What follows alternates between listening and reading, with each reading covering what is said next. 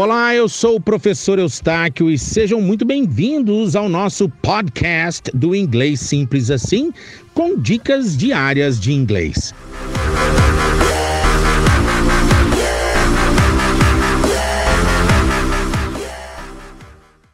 Na aula de hoje você vai aprender três expressões que querem dizer a mesma coisa, só que talvez em uma ordem crescente de formalidade. A primeira é actually, que quer dizer na verdade. Aliás, é um falso cognato, porque actually não parece atualmente, mas é na verdade, de fato, realmente, na verdade.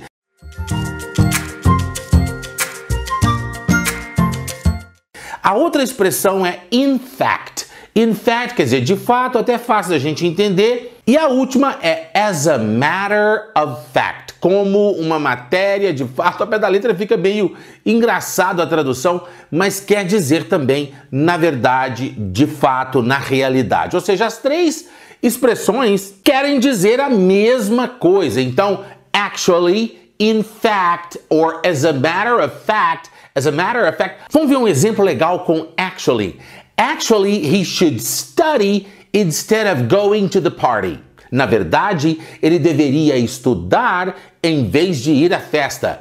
Actually, he should study instead of instead of instead of going to the party. In fact, the critics were right. The novel is great. De fato, os críticos estavam certos. O romance é ótimo. In fact, the critics were right. The novel is great. As a matter of fact, we are preparing ourselves to be a multinational company at long term. Na verdade, nós estamos nos preparando para ser uma empresa multinacional a longo prazo.